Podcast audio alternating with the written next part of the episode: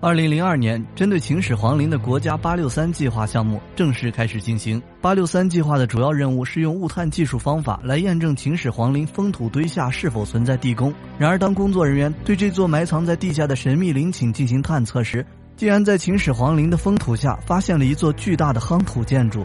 难道封土下隐藏着一栋地下高楼？秦始皇陵位于陕西省临潼县东侧，古代时又被称为骊山园。公元前二二一年，秦始皇统一天下。建立了当时世界上最强大的国家。暴政性情不定的秦始皇在位时就是个传奇人物，在此后留下的陵墓也是扑朔迷离，成为了最难破解的谜团之一。据史书记载，公元前二四七年，动用劳役七十二万人，历时三十八年才完成。整座陵区面积之大，在世界上也属罕见。秦始皇陵也是我国历史上第一个皇帝陵园。一九六二年。考古人员开始对秦始皇陵园进行全面探查，并绘制出了秦始皇陵园第一张平面布局图。经统计，面积有五千六百二十五平方公里，有七十八个故宫那么大。一九七四年三月，临潼县西洋村的几位打井村民意外挖掘出秦兵马俑。庞大的地下军团以其精湛的技艺、完美的造型，让世界震惊了。兵马俑的出土成为震惊世界的考古发现。人们清楚地意识到，秦始皇不仅要在生前建立统一的秦帝国，而且在自己死后也要有一个地下王国。在陵墓中心区，考古人员勘测出地下有保存完好的建筑遗址，布局成长方形，有内外两层。封土位置位于在内城的南半部，近似方形。占地面积近二十五万平方米，因为历经了两千多年的风吹日晒，秦始皇陵园的地面建筑已经荡然无存，只留下一座巨大的封土坑。封土是用一层层黄土夯筑而成，经过两千多年，夯土依然细腻结实。封土还有另一个重要作用，就是保护下面的地宫。地宫是用来放置秦始皇棺椁和随葬器物的地方。然而，封土下的地宫精确位置到底在哪里？地宫究竟有多大？众多的谜团一直困扰着考古人员。二零零二年，在科学技术部八六三计划和中国地质调查局的资助下，针对秦始皇陵的考古探测工作开始进行。这次采用的是物理探测技术，物理探测简称物探，它是一种无伤探测技术，它能在远离目标的地方，穿过土层或者岩层探测到直接来自目标的物理场信息。这是一种比较成熟的探测技术，广泛用于寻找地下资源和环境调查。司马迁在《史记》中记载了地宫由水银组成的江河大海，或许秦始皇躺在他的棺椁里，有意在水银制成的江河中巡视着他的帝国。之前，在一九八一年，化碳研究所的工作人员在封土堆上就发现了汞异常，当时他们推断可能是地宫中的水银引起的。而这一次测量时，不仅汞测量的结果与上次基本一致，而且还发现汞异常强弱变化，数据显示异常明显。在我国古代，炼丹家已经基本掌握了将硫化汞分解得到水银的方法。有一些专家认为，如果秦始皇的皇陵地宫中以水银为百川大海，估计至少使用了一百吨水银。秦始皇以水银为江河大海的目的，不单单是为了营造恢宏的自然景观，而是在地宫中弥漫的汞气体还可以使尸体和随葬品保持长久不腐烂。而且汞是剧毒物质，大量吸入可导致死亡，因此地宫中的水银还可以防止盗墓者来偷盗。那么这些数量巨大的汞矿是从哪里来的呢？据考证，春秋战国时期，四川东南一带是汞矿的主要产地，很有可能是从千里寨道运到关中的。司马迁虽然对地宫的结构进行了记录，但没有对地宫的形状、大小以及深度进行描述。探测人员有点担忧。第一个想到的是，历经两千多年风风雨雨的秦始皇陵地宫是否被雨水浸泡？他们在封土堆中开始进行探测，地宫没有被雨水浸泡过的痕迹。考古工作者经过近一年时间的探测，最终对秦始皇陵地宫的位置及规模有了较为详细的了解。地宫位于封土堆的中部，东西长约一百七十米，南北宽约一百四十五米，深度有三十米。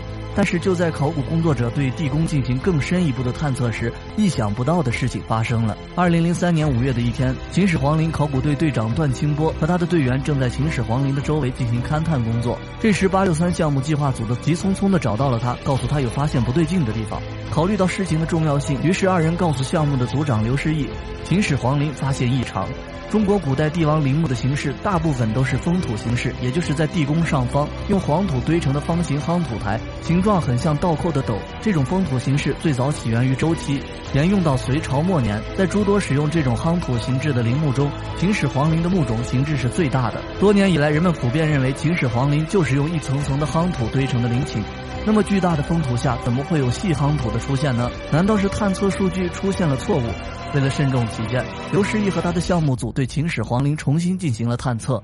段清波随后组织考古队的人员进行了验证。在八六三项目实施的过程中，考古队的主要方法是提供方法验证，也就是物探组。在探测中发现异常，考古队用洛阳铲进行验证，根据洛阳铲钻探的情况来反对物探或遥感的探测方法是否正确。考古工作者经过不断的验证钻探，初步证实，在秦始皇陵的封土下面有一个围绕墓室高出地面近三十米的夯土墙，夯土墙东西长一百四十五米左右，南北宽一百二十米，在东面和西面有两个墓道，这是一个呈矩形状的墙体。封土下怎么会出现夯土墙？它又是用来做什么的呢？为了掌握更充实的证据，考古工作者开始对夯土墙进行更深一步的考证。然而，当考证结果逐步出来时，又一个意外的消息使考古工作者们都大吃一惊：为什么秦始皇陵的封土下有九层夯土台建筑？这个类似于高楼的建筑建造的目的又是什么呢？伴随着种种疑问，段清波陷入迷局之中。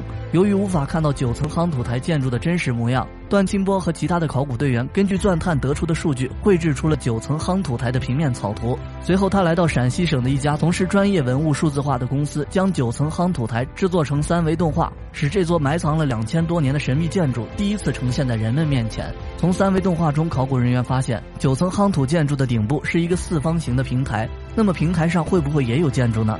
这种夯土建筑的形制又来自于哪里呢？早在春秋时期，墓葬建筑史上就出现了在夯土平台上建享堂的现象。战国时期，大型陵墓上基本上都建有高台建筑，而到了秦朝时期，这种建筑形式已经渐渐消失。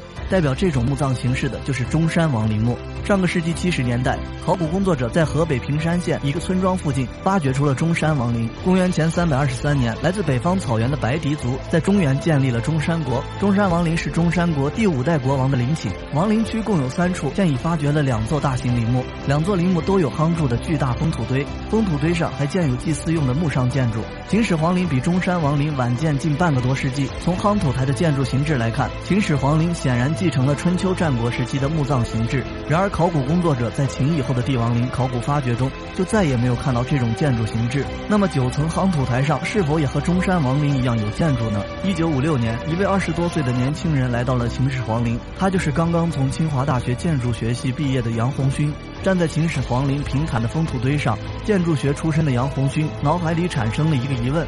封土在民间俗称坟头，为了方便排水，坟头一般都做成圆锥状。但是两千多年前，秦始皇在自己的陵墓上修建的覆斗形封土，从建筑学角度考虑，平顶的高台建筑不利于日后的排水。难道当时秦始皇陵的设计人员没有考虑到这个问题吗？杨红勋认为，秦始皇陵不是简单的三层台阶的覆斗形封土，而是建造在九层夯土之上的土木大金字塔。只不过后来被项羽的军队和阿房宫一起烧毁了。现在能看到的土堆，只不过是当时的建筑。遗址根据秦始皇陵考古发掘的结果，杨红勋初步计算出这座土木结构金字塔的规模，底座是五百米的正方形，其占地面积约为二十五万平方米，建筑的高度是一百一十五米。那么这座土木结构金字塔究竟是用来做什么的呢？目前考古工作者仍在对九层夯土塔的用途做进一步的考证，他们希望在今后的考古发掘中能发现更多的证据，来破解这个埋藏地下千年的未解之谜。